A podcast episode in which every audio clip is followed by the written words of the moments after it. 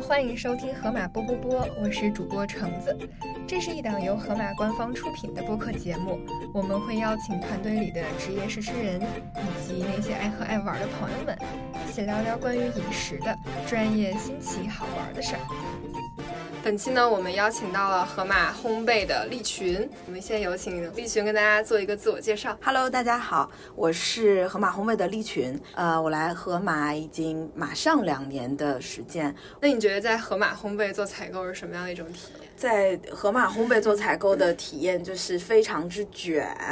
我们开玩笑说，只要河马烘焙卷起来，就没有其他人什么事儿了。卷王这个称号是从什么时候来的？哈，是从二零二一年的时候，我们刚刚开始上瑞士卷的时候来的。瑞士卷这个产品就是突然之间呃爆火，那应对着后面采购需要做很多供应链的补足的动作。那同时烘焙这个行业呢也是非常卷的，在这几年不断的各个品牌都会有非常高频的新品推出。那盒马。加上烘焙这两个非常卷的代名词合在一起，就是卷上加卷。所以在盒马做采购，一定要够能卷，才可以在整个这个销售发展的过程当中，跟品牌发展的过程当中有一席之地。这就是我最核心的感受，就是很卷。对你刚刚提到，就是呃，烘焙类的产品，它更新的速度非常快。嗯，你们是怎么样去感受这个市场的变化、消费者口味的变化的？嗯嗯，口味变化这件事情，嗯，其实还挺值得聊一下的。作为我来讲，我有我的消费偏好，可能我隔壁桌的采购有他的消费偏好。比如说我本人就是一个面包党，我是只吃面包，不太吃蛋糕的。但是比如说我隔壁桌他就是蛋糕党，他可能消费蛋糕的频次要比消费面包的频次要更高一些。那我们在自己的内部，首先会有一个这样的生态，大家会有一些自己的喜好，同时。有很多外部的渠道，比如说像小红书啊，比如说去试调啊，再或者是你身边的朋友啊，还有乃至说我们内部的一些销售数据，都会给到我们一些指引。比如说有的时候采购难免会带着个人的喜好去做产品，但是产品做出来之后，我们都会做一些内部的测试。啊比如说其他小伙伴说啊，这个品我觉得不太行，那我们总会有一些这样的磨合的过程，最终把产品给到消费者。那再拉回来讲说，我们怎么去捕捉这些网红的元素？有些时候呢是跟着呃大的消费趋势去走的，比如说近几年比较健康的这种消费趋势。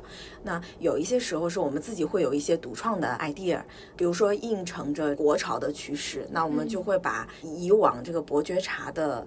瑞士卷里面的伯爵茶是尝试着换成国产的一些茶，嗯，然后再去做一些创新的尝试。嗯，因为我发现盒马烘焙确实上新速度非常快，是对，就是隔一阵子去门店就发现啊，那些东西已经不见了，已经换成新的了。是的，是的，是的。小红书上有一个 tag 叫“盒马烘焙的同学都不睡觉吗？” 在讲我们一直有上新这件事情。嗯，所以你们有在睡觉吗？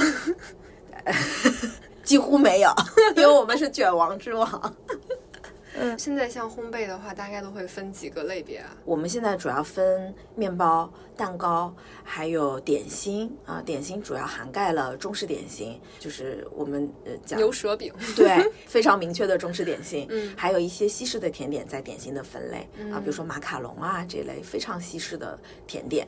面包、蛋糕、点心之外，还有简餐，简餐是三明治和披萨。现在主要就分这四个大类。哎，你刚刚提到，就比如你的隔壁桌，它是蛋糕党，你是面包党，那就是选采购这个具体的分类的时候，是有跟个人爱好做匹配的，对吧？呃，其实也并没有太有啦啊，因为呃，其实烘焙几个细分赛道。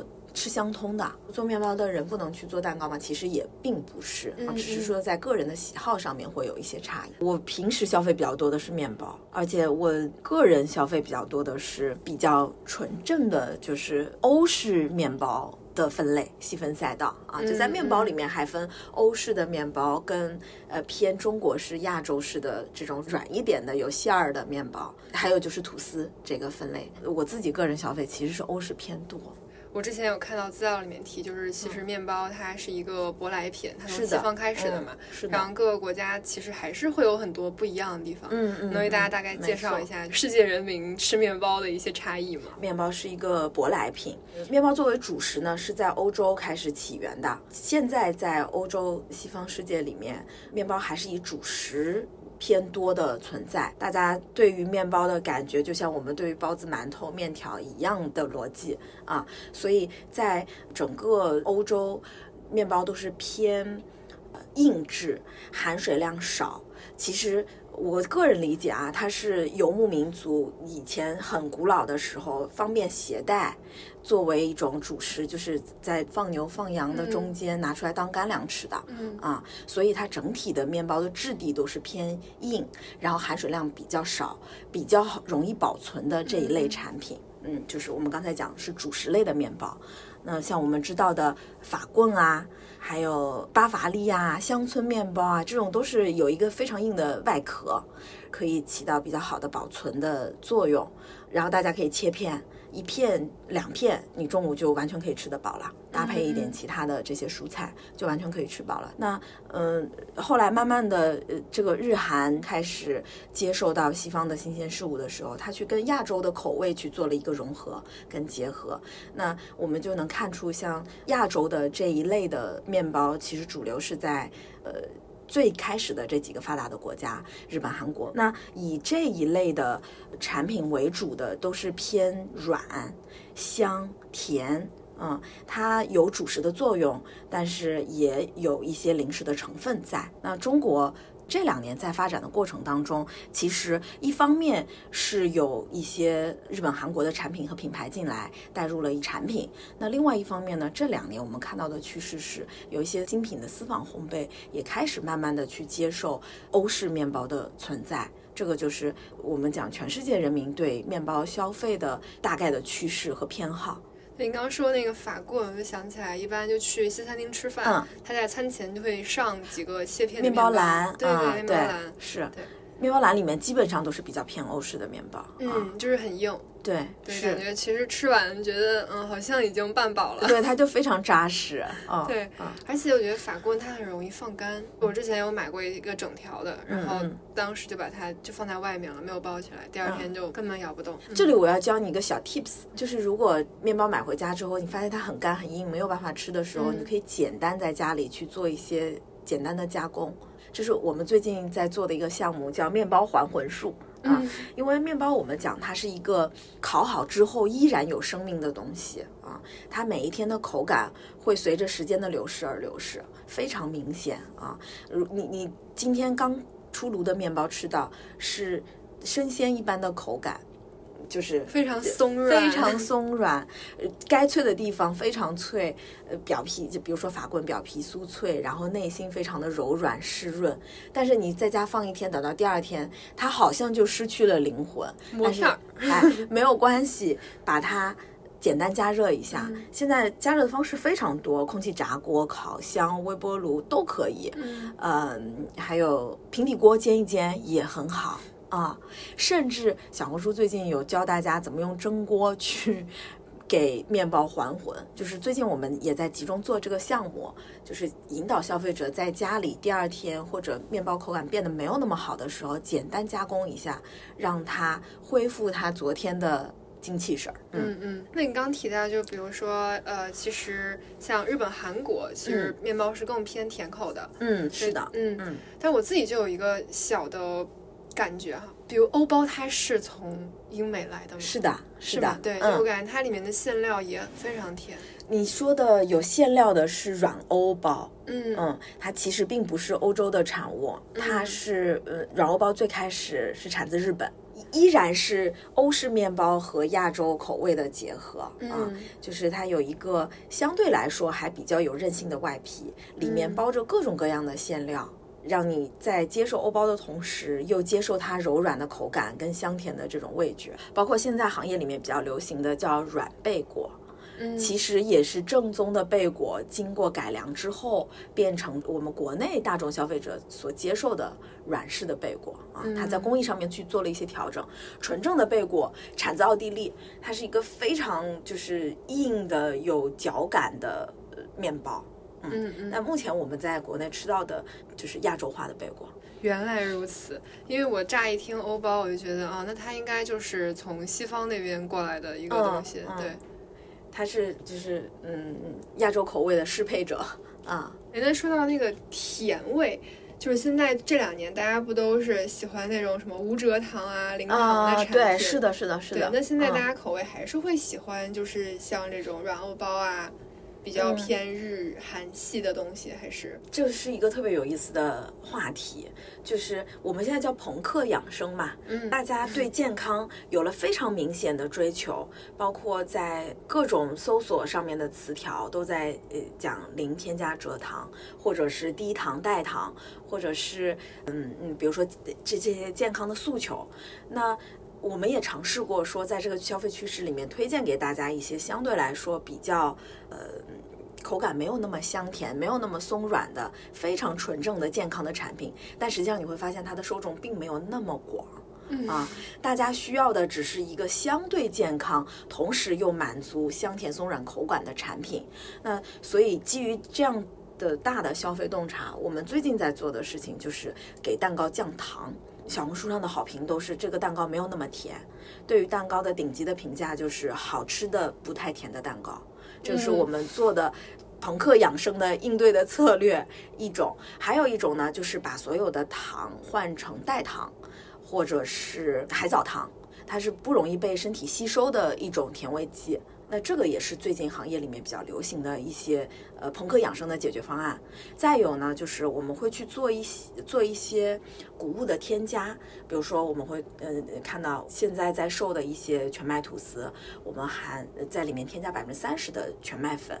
那比起百分之一百的精致白面粉，它一定是有一些谷物跟纤维素的添加，同时又照顾到了需要松软香甜的口感。包括我们会在呃面包的馅料里面去加入一些蔬菜的成分啊，在面包的胚体里面加入一些蔬菜的成分，那让这个面包在提供呃碳水化合物的同时，能够提供一些纤维素和其他的营养成分。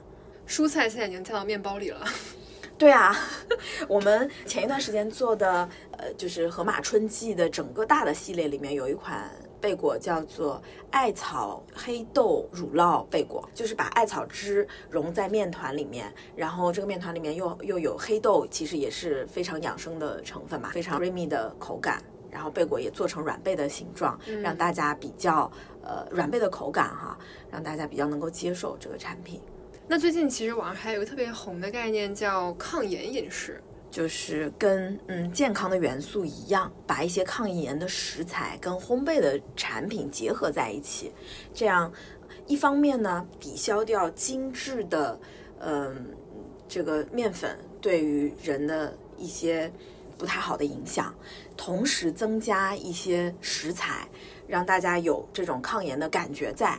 比如说，嗯、大家都知道，像西兰花、绿茶、蓝莓、燕麦这一类的产品都是比较抗炎的。那我们就做铺满蓝莓的蛋糕，比如说我们对标市场上面的蓝莓蛋糕，蛋糕胚降百分之三十，奶油降百分之三十，糖降百分之五十。在吃蛋糕的同时，又有大量的蓝莓、青花素的摄入，同时又减了糖，减了减了奶油和蛋糕胚。啊，这是我们叫朋克养生的解决方案。嗯，整水果盒子是我们今年一个比较大的策略，我们会在每个季节都会推出相应的时令的水果蛋糕。比如说一二月份的时候，草莓盒子非常火。啊、在整个行业内都是就是大家关注的对象啊。那现在蓝莓蛋糕已经上市了，然后包括我们之前在蓝莓蛋糕之前还有一个芒果蛋糕，也是跟时令水果相结合的这种蛋糕。这个芒果蛋糕跟其他蛋糕不一样的是，它还融入了植物基的成分，整个蛋糕胚全部都是用植物做的。啊，奶油也是用奥特利的燕麦奶油去做的，就整个这一个蛋糕都是素食者友好的产品。就是我们在探寻健康的这个道路上，还会去做一些就是植物基的尝试。嗯，植物基蛋糕卖的怎么样？那在消费的人群当中，其实是有一些固定的、特定的人群消费这一类的产品，比如说他对奶油过敏，比如说他是素食主义者。啊，它这个消费人群虽然没有我们所有的消费人群那么大，但是它非常精准啊。我们同时也要服务这一类的客户。那比如说有一个对乳制品过敏的小朋友要过生日，没有地方去买蛋糕怎么办？植物基的蛋糕对他来讲就是最好的选择。我自己认识一个朋友，他家的孩子就是乳制品过敏，每年蛋糕的时候只搞两块燕麦饼干，插一个蜡烛。那他可以喝牛奶吗？还是也不可以？啊，冰激凌完全不行。那我们也为这一群孩子提供了一个解决方案。我看现在就小红书上很多帖子，大家在买东西的时候，甚至都会就是翻到背面去看配料表。是的，是的，是的。一旦你的配料表超过一行，大家就会说这加了很多添加剂，这东西不能吃。是的，是的，是的。刚才你讲到说看配料表这件事情，这就是一个，其实最开始是对盒马烘焙的一个槽点。嗯，大家会吐槽说配料表太长了啊。现在如果有博主说河马又上新了，我去测一下，下面一定会有评论说配料表拍给我看一下。今年也是我们努力的方向，因为在过去几十年的食品工业的发展当中，添加剂是嗯帮助食品呈现更好形态的一种重大的。进步，这是为什么国家对添加剂是有国标规定的，在一定的范围之内用添加剂是被允许的，它是被论证对消费者的身体无害，嗯，可以保证食物更好吃的一种方式。那我们走到今天来看，我们一定也要认清消费者对它的这个诉求。就是我希望吃到更简单纯粹的食品，那这个就对食品工业来讲又是一次大跨步的升级和革命。这个从工业的角度来讲是非常非常难的。嗯，其实现在是没有一个标准的定义，说什么样一定叫做清洁标签。那我们先做的一步是尽可能的让配料表精简啊。那我们现在门店在现烤的一些产品，比如说盒马烘焙的法棍，配料表就非常简单。啊，因为它简单的工艺、简单的食材，就可以呈现出相对来说比较好的口感。嗯，那嗯，我们今年会把这个范围扩大，嗯，去选出几款健康的产品来专门去做简化的这个动作。它具体的难点是在哪里啊？举个例子来说明，比如说在吐司里面的酶制剂，为了保证这个面包不老化，啊，就是怎么说呢？就像有一点点像医美的感觉，嗯，比如说我不加酶制剂的时候，这个吐司到第二天就开始老化，第三天就已经变成渣渣。嗯，我们前两天做的上市的这个梦之力吐司，是用日本呃进口的北海产自北海道的面粉做的一款吐司，非常好吃。在它刚烘烤出来的当天，它的那个面包的组织是可以拉丝的，但是等到就是你完全不不做任何添加，等到第二天的时候。它就开始有一些没有办法成丝，它这个纤维就开始断裂啊。等到第三天的时候，就完全跟普通的面包没有任何区别了。所以我们会加一点点酶制剂，来保证它在第二天和第三天的时候依然有很好的这个持水性和呃组织的这种健康的程度。就第二天、第三天还可以继续拉丝。是的。那就就你的观察，就是在盒马烘焙类，就是谁是那个销售 top one？现在当之无愧的 top one 其实是瑞士卷了啊，嗯嗯，它已经超过了我们前两年的麻薯和菠萝包啊，成为第一名的产品啊。那接下来就是麻薯，任何一个红梅店都能看到麻薯的存在啊。它是一个零食化的产品啊，就是你可以不用拿它。就也没有人拿它当饭吃，就完全是下午茶的时候吃两个，或者大家分享一下，或者出去野餐的时候带两个垫垫肚子。嗯，也火了两三年了，大概。嗯嗯，现在还出了巧克力口味。对，我们现在就是在一个单品上面去做各种各样的呃口味的迭代和延伸。今年现在做的是海盐芝士。的口味，就夏天大家相对来说要更清淡一些。除了原味，呃之外，我们会一直不断的在拓展产品，包括瑞士卷也是一样的。最开始就是原味和伯爵茶，嗯那后面陆陆续续出了非常非常多只有喝马有的瑞士卷的口味，而且，嗯，在瑞士卷这个品类上面，我们还做了工艺的升级。嗯嗯嗯，最近新推出的女王卷。其实是原来瑞士卷的造型，但是你去吃它，它的口感会非常的柔软、湿润，比原来的瑞士卷要更柔软、更湿润，是因为引入了一种烫面的工艺，就是把面用水呃烫一下来呃阻断面筋，这样蛋糕胚啊就会有一种入口即化的感觉，你完全不用嚼它，放进嘴里它自己就会化掉。又想吃了，聊这一期好饿啊！我现在脑子里面就是什么麻薯，然后刚那个瑞士卷还有嗯那个日本的那个那个拉丝儿的吐司，太难了，录这一期。我不知道你有没有注意到，最近有一个就是消费的趋势，就是对但消费者对于这种能拉丝的东西、有一种迷之爱好嗯，啊。就是之前最早就是芝士那个对披萨，尤其是的深盘披萨拉起来那一是的，是的，，是的。然后从去年到今年，一些糯叽叽的产品。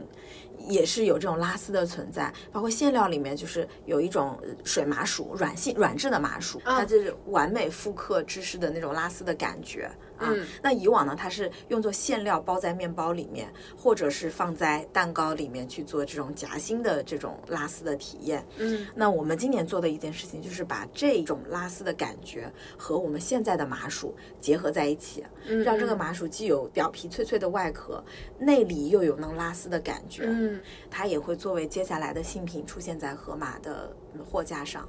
嗯，提前给大家预告一下。好的，又开始期待了。是的，嗯，是，对你刚刚提到这个产品，它前前后后测试了好几个月。嗯，对，那就像一般就是盒马烘焙的新品，它在上市之前会经过一些什么样的步骤？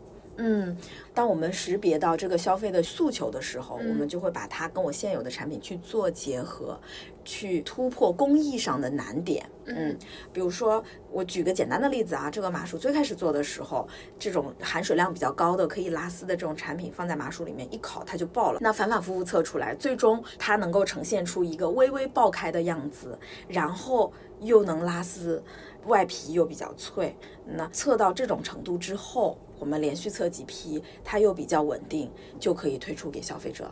啊，那当然，普通的产品上市之前要做的，比如说产品的检测啊，呃，送去拍文描啊，给他拍一个呃艺术照，然后我们内部去做试吃盲测测评啊，再去做内部的新品选品会啊，最终在大家综合评估，给到他一个匹配他咖位的上市时间。那像我们就是其他部门参与到的第一步就是试吃会，嗯大家会在一个很大的会议室里，各个部门就会把他们这个月研发的新品摆在那个台子上，大家就可以去吃。采购也会在现场给大家做亲情的介绍。我们每个人进去的时候是会发一个贴纸的，啊，对，然后那个贴纸上面可能就会有 A、B、C 等级，是，对，然后你就可以去，哎，比如你吃到这个拉丝的麻薯，你觉得它很好，你就可以给它一个贴纸，对，然后收到贴纸最多的，应该在内部的评分就会更高。是的，，是的，是的，啊、就会有更多的消费者看到它。对，嗯大家可以想象一下，就是那个大学社团拉新的时候的 场面。那个场面其实也挺也挺残酷的啊，嗯因为每个月有那么多产品给消费者知道，嗯但是真的只有大家测过之后，真正觉得最好吃的那款产品，嗯才会拔得那个月的头筹，嗯，然后给他一个非常好的资源位啊。每个部门都只有一款产品可以胜出啊嗯，所以对于我们内部的竞争也是非常激烈的啊。而且不是所有的产品都可以上那个会哦。啊，我们内部还要 PK 一轮，才可以送到公司的选品会上去。就一步步的筛选，是的，最后到门店的就已经是那个第一名了。所以每一个产品都要经过九九八十一难，嗯才能被消费者看到。嗯啊，这就是我们不睡觉的原因。找到了。在你的观察里，就是嗯不同城市之间，大家的口味会有什么样的差异？啊，嗯大家都觉得烘焙类的产品啊，嗯它是个舶来品，理论上应该每一个城市差异不大。确实是差异不大，但是细细微微的又有一点点差异。比如说像北方城市，对面食的需求比较多，对面包的消费就会更多一些。嗯啊，比如说像杭州这样的城市，它是偏网红心智的，就是很多很多很多网红的这种小店，对于这种创新的诉求比较高，它就会消费蛋糕跟点心偏多一点点啊。嗯嗯然后再比如说像华中的地区，像西南、成都、重庆这些地方，它对这种偏中式的这种软的香甜的面包有更好的偏好度啊。相反，像上海跟北京这种超一线城市，对于欧包的接受度就会更高一点。最近几年，就是大家各大品牌其实都在做，就是春季樱花系的产品。嗯，是的，是的，就樱花系上面都会非常好看，是那种嫩嫩的粉色。对对对是，它就是满足颜值的需求。嗯啊，但是樱花确实是一个不太好做的产品啊，嗯因为樱花这个樱花类的产品口味是没有什么记忆点的，就是让你想樱花是什么味道呢？你完全想不出来对啊。所以市面上能吃到的所有樱花的产品，它都是颜值大于口味本身。那我们今年嗯也做了樱花系的产品，但是。不不重，我们今年重做的是春季，就是绿油油的系列，嗯啊，包括了我刚才提到的龙井茶瑞士、卷艾草黑豆贝果，抹茶吐司还有斑斓乳酪包、嗯啊，整个一片绿油油的。很嗯，清新。很多烘焙店都会做抹抹抹茶的产品，嗯甚至有些烘焙店会做全抹茶主题的产品。嗯，就我这家烘焙店只卖抹茶，在日本非常成熟，但是我们一直都没有把它做的非常成系列。今年春天把它做出来了，嗯啊，我们自己也挺激动的。哎，那就是如果有消费者，就是他除了在店里面买已经做好的面包、嗯甜点之外，嗯他可能自己回家去做。嗯他如果想 DIY 的话，他可以，他需要准备一些什么样的原料在家里？啊，这个就看消费者自己的这个进阶的程度到什么样了。如果嗯是小白入门，呃盒马其实有一些预拌粉，就就我所知啊，是有一些嗯预拌粉可以选择的。现在这个预拌粉也做得非常之精确了，就是它你你拿着一个预拌粉，可能家里只要准备一点鸡蛋和牛奶，嗯就可以呃烤出还不错的，比如说麦芬蛋糕啊，或者是小饼干啊，呃之类的这种甜点的产品啊。嗯就是如果是小白入手，预拌粉就可以了啊。嗯再往上进阶一点，那呃，比如说你要做个面包，那要面粉、呃酵母、糖、盐啊、可能有一点点牛奶。呃有面包机也可以做出面包了啊，嗯嗯然后再进阶的玩家呢，我知道有一些人是自己在家里养种的，就是这个酵种是自己养的，嗯，好高级。高阶玩家，现在就是有一类人养这些呃养种是当嗯宠物养的，因为它每天都有变化。如果我要出差，我要把它送到朋友家，让朋友帮我照顾，这就属于高阶玩家了。他一定非常懂怎么样去做出一个好吃的面包啊。那个酵种，嗯它是每天可以观测到它的变化吗？对，就是酵种，它不是自己单独存在的，它是嗯跟面团在一起融合出来，它就是以面团为依托存在的。嗯它每天会变大一点，嗯或者变稀一点，嗯或者变稠一点，就每天都不一样。你要根据它的状态去调整它的温度、湿度，就要照顾它，新的宠物又增加了，是不是很神奇？很神奇？嗯我今天嗯第一次听说、会这个，有人在家里养这种东西、嗯啊，是有的。嗯，你的朋友里面有人在养吗？有，我有一个朋友，就是他就是那种，他如果出差，他会把这个送到朋友家去，让朋友帮他照顾一下。他会怎么跟朋友去讲这个，帮他照顾？就是他一定会送到一个会养种的朋友家里，嗯因为还是挺技术活的，对，这是非常非常小众的一个一个喜好。我有一个朋友，他特别喜欢在家里面自己做面包啊，嗯然后自己做蛋糕之类的。嗯，疫情的时候他就跟我说，让我也在家里面自己做，然后就让我买了那个低筋面粉，粉嗯。对，然后买了小烤箱，嗯。对，但是我觉得其实在家自己做，去把那个面粉跟牛奶的那个比例调好，其实也是一个很难的点。嗯，对我当时就是就是照着那个教程，结果烤出来面包特别像馒头，这就没有发起来。对，它就非常厚实。然后我们家就把我的面包当那个饼。馒头吃。你放酵母了吗？我放酵母了，嗯我还，但我的那个不是自己养的，我觉得应该就是比例的问题。嗯，是的，是的，因为在我刚才讲的面粉、酵母、水、嗯糖、盐和牛奶，所有这些东西里面，糖和盐是两个非常非常关键的因素。它不光是给你带来口味的感觉是嗯甜的还是咸的，糖是帮助酵母呃生长的。嗯，所以糖的这个比例非常关键。盐呢，这个盐除了增加面的精度之外，它也有一点点帮助在酵母的生长的环境当中啊。嗯所以糖和盐的比例是非常非常重要的。然后呢，它跟你环境的温度和湿度还有一点点关系。嗯啊嗯就是这个面团发酵的过程，你要通常都说二十度左右、二十五度左右，然后多长时间？很多情况下还是靠人的经验去判断它有没有发到它应该发到的程度，嗯，所以难是难在这里。